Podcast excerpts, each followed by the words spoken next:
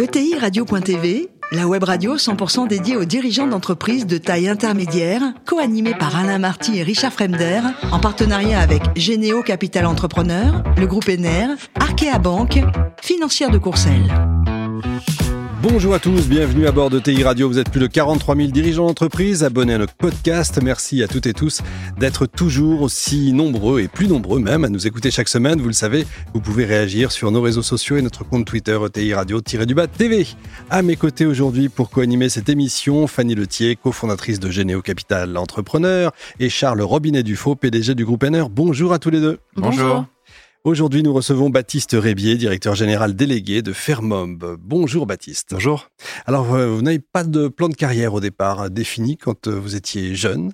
J'allais dire, vous êtes toujours très jeune. Pas d'école de commerce, pas d'école d'ingénieur. Et en travaillant dans la boutique parisienne de, on va dire, de la famille, vous avez là le, déclic Oui, ouais, tout à fait. Moi, j'ai commencé par des études de droit. Il y avait beaucoup de juristes euh, dans ma famille, donc ça pouvait être une, une destinée possible.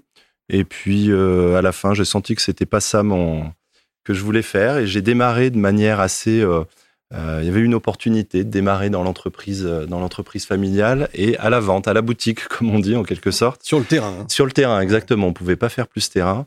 Et je pense qu'au bout de trois jours, je me suis dit, oh, c'est absolument génial ce métier, c'est ça que je veux faire. C'est des produits qui vous attiraient aussi? Contact client, déjà le contact client, c'est voilà, j'ai adoré ça tout de suite. Et puis des beaux produits, des produits finis des produits que les gens sont contents d'acheter. Ils viennent, ils, venaient en, ils viennent en boutique avec un projet. Ah, on va équiper notre jardin, on va un beau projet d'extérieur pour passer des bons moments. Et donc, euh, en fait, être le, lien entre ce projet et puis la, hmm. la concrétisation, voilà, ça m'a tout de suite plu. Et euh, voilà, bon, des très beaux produits, une entreprise dynamique. Euh, on va peut-être les rappeler, parce que tout le monde connaît peut-être pas Fermob, tout le monde n'a peut-être pas le jardin qu'il faut. Oui, alors on est, on est concepteur et fabricant de, euh, de mobilier et d'accessoires pour le jardin, principalement en métal et avec beaucoup de couleurs. C'est ça aussi une des grandes caractéristiques de l'entreprise. Alors après, c'est quoi? C'est parcours fléché, un MBA Pourquoi ce choix du MBA alors, comme j'avais pas fait le démarrage classique, école de commerce, école d'ingénieur, bon, je fais mon parcours dans l'entreprise et puis à un moment, je me dis bon, qu'est-ce que je fais? Est-ce que voilà, je j'y travaille juste tout simplement ou est-ce que vraiment euh, j'ai une volonté d'aller euh, d'aller plus loin? Et donc c'est ce que je me suis dit et donc voilà, à un moment pour compléter les choses, euh, voilà, MBA, très fier de l'avoir fait à la Sorbonne. Euh, voilà, parce que on peut être fier aussi de nos universités oh et qui était aussi une des seules qui permettait de, le faire en même temps, euh, en même temps que l'activité professionnelle. Euh, et je peux vous dire qu'à l'étranger, quand vous dites euh, que vous avez fait la Sorbonne, ils vous regardent avec les mêmes grands yeux que quand vous sortez d'Harvard euh, ou d'Oxford. C'est bon à savoir. Voilà, très fier aussi. Quelques années après, vous êtes nommé directeur général délégué avec un vrai parcours, tout ce qui va bien, mais surtout ce qui est important, je crois pour vous en tout cas et pour beaucoup, c'est validé par le conseil d'administration. Hein. C'est pas juste parce que vous êtes le fils. Ouais, ouais. C'est moi, c'était important pour moi. Je pense que c'était important pour pour mon père aussi. Il y a des entreprises, on a des exemples d'entreprises où la, nouvelle génération est très vite propulsée à la direction générale. Euh, voilà, euh, au, bout de, quelques années. C'était pas en tout cas mon modèle personnel. Moi, j'avais besoin de, découvrir plusieurs aspects de l'entreprise, plusieurs marchés, plusieurs postes différents. Et puis, euh, je pense que ça, correspondait aussi à ce que, à ce que souhaitait mon père. Et puis, quand j'ai, quand j'ai manifesté, je dirais, l'envie de prendre la suite, euh, on en a discuté, mais euh, on, a, on en a parlé aussi au sein du conseil d'administration et il a fallu, euh, voilà, je vais pas passer de grand oral, mais, il a fallu, voilà, que le conseil d'administration, voilà, prenne en compte ma candidature et puis, et puis la valide. Et ce qui est, je pense, hyper important en termes de, de, confiance, que ce soit confiance en soi ou confiance qu'on peut après avoir pour envers les autres et pour développer l'entreprise.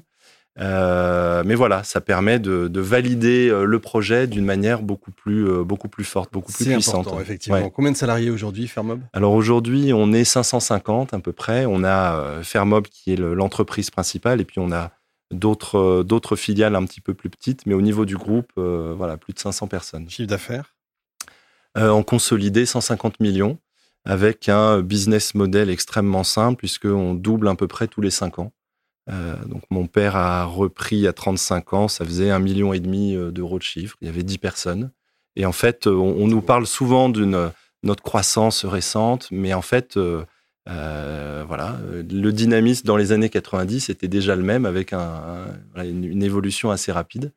Mais voilà, on fait plus de bruit quand on passe de 50 à 100 millions que de 1 à 2, c'est sûr. C'est logique, on va voir les détails. Fanny va d'abord euh, dire que Fermob est une fierté française, hein, je pense quand même. Euh, la French Fab, la French Touch, euh, le Made in France. J'ai tous les coques. J'ai les trois. Et le Made in France qui s'exporte. Alors ça, c'est peut-être effectivement ce qui est le plus, le plus remarquable. On oppose souvent le fait de faire du Made in France, fabriqué en France, et le fait d'être compétitif.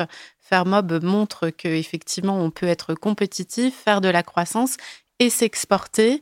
Et donc, j'ai envie de dire quelles ont été les clés de la compétitivité et de la réussite de Fermob à l'international.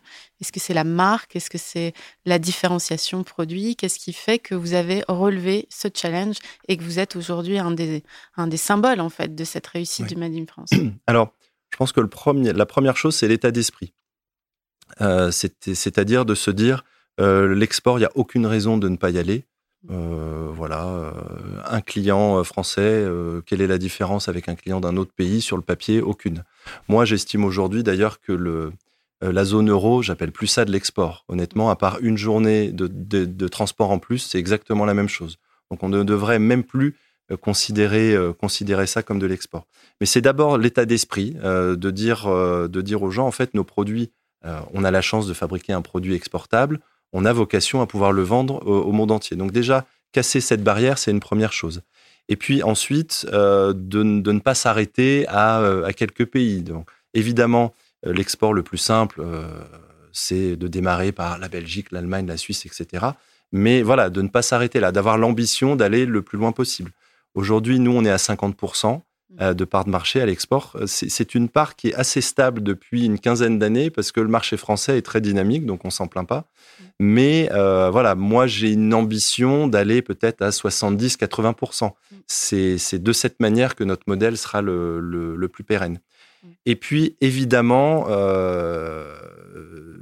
la, la, valeur ajoutée produit et le fait d'être quand même sur un niveau de gamme un petit peu plus élevé, c'est sûr que ça a été fondamental pour nous, pour éviter une concurrence euh, voilà, plus, plus bas de gamme sur des gammes en, plastique euh, pas très chères. Il était évident qu'il fallait qu'on se différencie. Donc voilà, l'innovation a été, a été voilà, un critère très important. Et l'innovation par le design aussi, qui apporte une vraie valeur ajoutée au produit. Et en fait, en ayant dit ça, eh ben, je vous ai récité les trois piliers stratégiques de notre entreprise, hein, qui sont l'export, l'innovation et le design. Il est très fort. Donc, voilà. Et j'ai vu peut-être que bientôt il y aurait le, quatrième, puisque j'ai vu vos prises de position sur la durabilité des, produits, et notamment la recyclabilité euh, des produits. C'est vrai qu'on parle d'éco-conception, on parle de cycle de vie du, du produit. Euh, aujourd'hui, en fait, quelle intensité vous avez mis euh, dans cette direction-là? Quelles sont les difficultés peut-être et le potentiel que vous voyez pour justement affirmer toujours ce positionnement haut de gamme et durable. Alors oui, vous faites bien de le, faire remarquer. On a des piliers, on a une stratégie, mais euh, il y a la volonté de, mettre le curseur environnemental et la RSE au niveau le plus élevé possible. Alors nous déjà, euh, ça consiste euh, à, dire ce qu'on fait depuis 30 ans. C'est-à-dire que ça n'est pas arrivé du jour au lendemain, ces engagements. on a la chance de travailler un matériau qui est recyclé, recyclable à l'infini. Euh, et donc, il y avait une cohérence, et cette cohérence, on l'a depuis une trentaine d'années. Néanmoins, on ne va pas se reposer sur les lauriers, on veut aller beaucoup plus loin. Euh, l'acier, c'est un matériau qui se recycle, par contre, qui consomme beaucoup d'énergie sur la part de, fabrication. Donc, il y a des énormes, il y a des, il y a des énormes enjeux. L'enjeu de la durabilité et de la, de la, des, de seconde vie et troisième vie des produits, il est, il est très important. Et on voit que depuis 2-3 ans, c'est en train de complètement exploser. Euh, et c'est vrai que nous, on s'inscrit dans, ce sillage.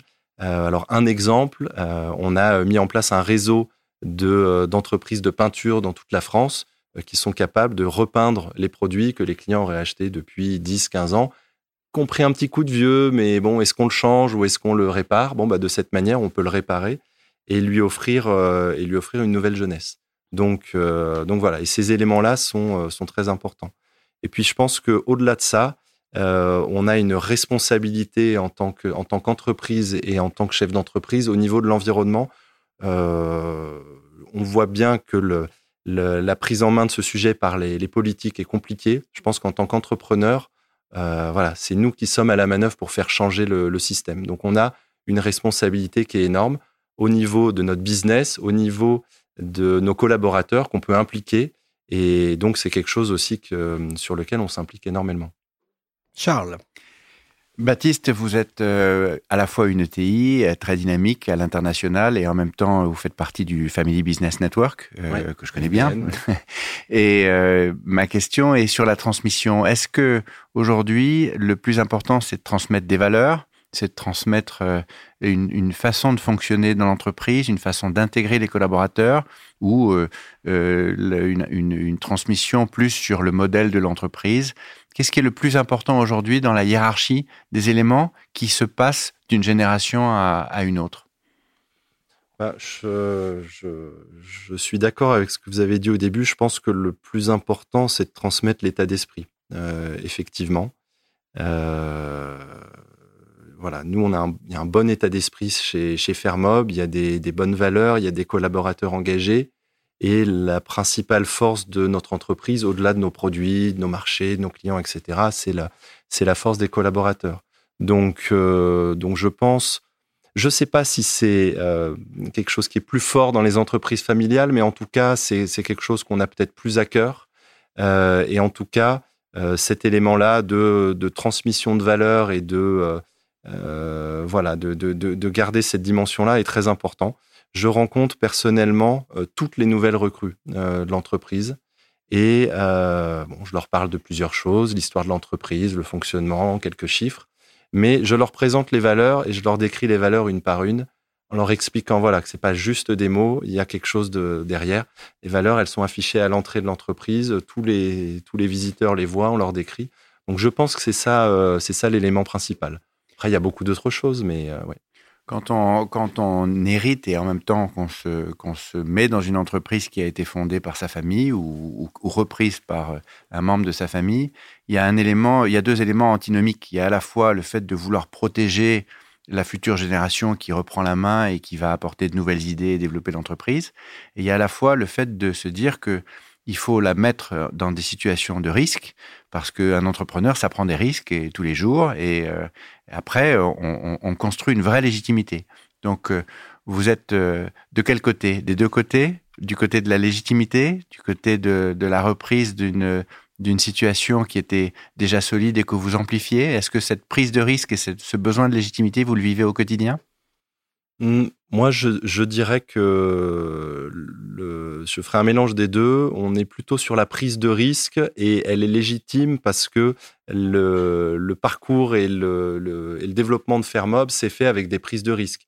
Avec un moment, euh, quand on a, euh, par exemple, fait un investissement sur une chaîne de peinture automatisée qui représentait un tiers du chiffre d'affaires, on était clairement sur une prise de risque. Quand on s'est mis à faire des lampes alors que ça faisait 25 ans qu'on faisait des chaises en métal, il y a eu une prise de risque. Et donc, en fait, c'est cette prise de risque, elle est dans la continuité, elle est dans, elle est dans la légitimité. Et puis, euh, moi, j'ai pour ambition de, je vous disais tout à l'heure, euh, euh, business model assez simple, on double shift tous les cinq ans. C'est pas simplement en voulant rentrer dans les, dans les, dans les petits souliers et en poursuivant qu'on y, y arrivera. voilà, moi, j'ai cette ambition de poursuivre le développement. Euh, on a euh, des beaux marchés à l'international qu'on peut développer encore très fortement, notamment euh, aux États-Unis. Donc voilà, la légitimité, elle est dans la prise de risque parce que c'est ça, je dirais, que, que mon père a transmis. Baptiste, pour terminer rapidement, je crois que vous êtes amateur de BD, mais des BD assez spéciales, vous voulez nous en parler un petit peu? Oui, oui, oui. Alors, en étant lyonnais, forcément, comme beaucoup de lyonnais, je suis fan de montagne, j'y passe, j'y passe beaucoup de week-ends.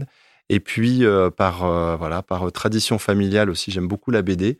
Et donc, j'ai mélangé les deux univers. Et je, voilà, mes lectures, mes lectures préférées, c'est les, les, BD de montagne. voilà, il y a une littérature de montagne qui est extrêmement connue. voilà, Frison Roche, etc.